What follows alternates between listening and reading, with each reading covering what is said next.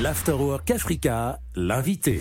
Troisième rendez-vous de la semaine, notre invité sacré Nyamaka Dominique Stéphane Emmanuel dit Lexé. Il est né un 1er juin 95 à Grand Bassam, c'est en Côte d'Ivoire.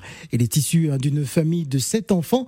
Il a développé très jeune une passion pour la comédie, l'humour et le spectacle. Et c'est d'ailleurs à travers les réseaux sociaux euh, qu'on découvre celui qui est aujourd'hui un des plus grands influenceurs de l'Afrique francophone que nous avons le plaisir de recevoir. L'excès, bonjour. Bonjour Phil. Alors justement, euh, parle-nous de, tes débuts. Pourquoi avoir euh, euh, testé comme ça à travers les réseaux sociaux ton côté humoriste, on va dire? D'accord, déjà merci de m'avoir invité.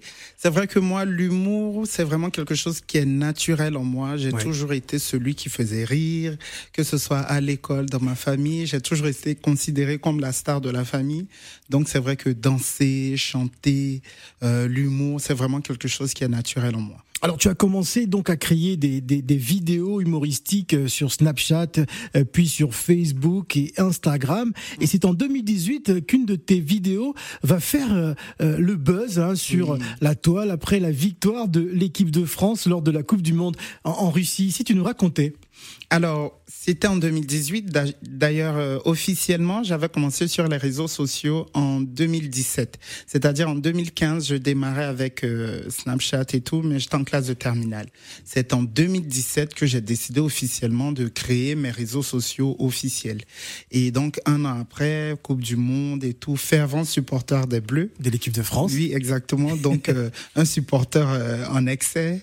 Et après le match, franchement, j'étais tellement content. En plus, c'était une très très belle victoire et c'est le sentiment de joie que j'ai traduit en vidéo pour dire que la France avait tellement souffert avec les attentats Charlie Hebdo, les attentats de Nice que aujourd'hui, voilà, on a un événement. C'était un véritablement beau moqueur. Voilà, exactement. Donc, euh, c'est sorti assez naturellement.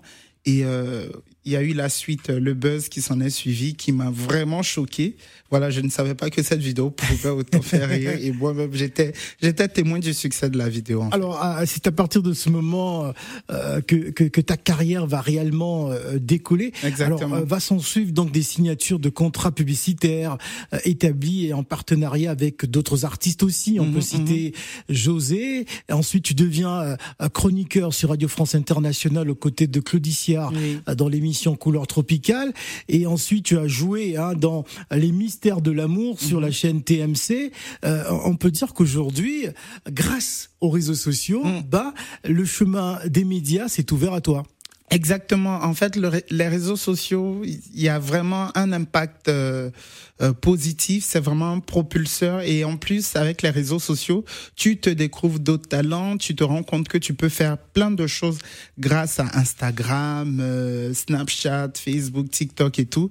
Et c'est vraiment un révélateur de talent et un booster exceptionnel. Alors tu animes donc euh, sur la toile, euh, chacune de, de, tes vidéos sont, sont, sont, très drôles et très appréciées hein, par le public qui, qui te suit. Et aujourd'hui, le monde de, de la musique aussi euh, bah, s'offre à toi parce que tu viens nous présenter en exclusivité sur Africa Radio oui. Volume. De quoi parle cette chanson? Alors c'est mon premier single Volume. Volume met en évidence voilà toutes les personnes qui ont été moquées, toutes les personnes qui ont été rabaissées. Euh, du point de vue de leur personnalité, de leur identité. C'est une façon de dire de ne jamais baisser les bras, de toujours garder la tête haute et puis de voilà regarder vers un avenir euh, assez optimiste. On va écouter un extrait et on revient juste après. Oui. Mon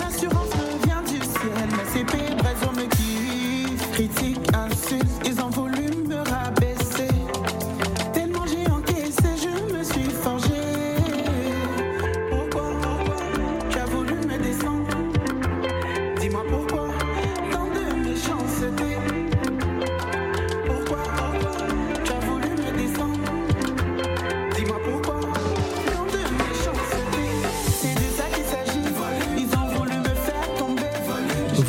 rappelle donc à tous ceux qui ont été victimes hein, de moqueries, euh, de railleries, de ne jamais baisser les bras. Il rappelle l'importance de l'amour de soi, de la confiance en soi, et qu'il est important euh, euh, que quelles que soient les, difficultés, l'amour régnera toujours. Où as-tu puisé justement la force hein, de pouvoir, de pouvoir continuer, de pouvoir te battre, de pouvoir t'imposer malgré justement les railleries ou les moqueries hein, de, de certaines personnes? Alors c'est l'amour, l'amour tout simplement, l'amour de ma famille, l'amour de mes amis, l'amour pardon des personnes qui me suivent sur les réseaux sociaux.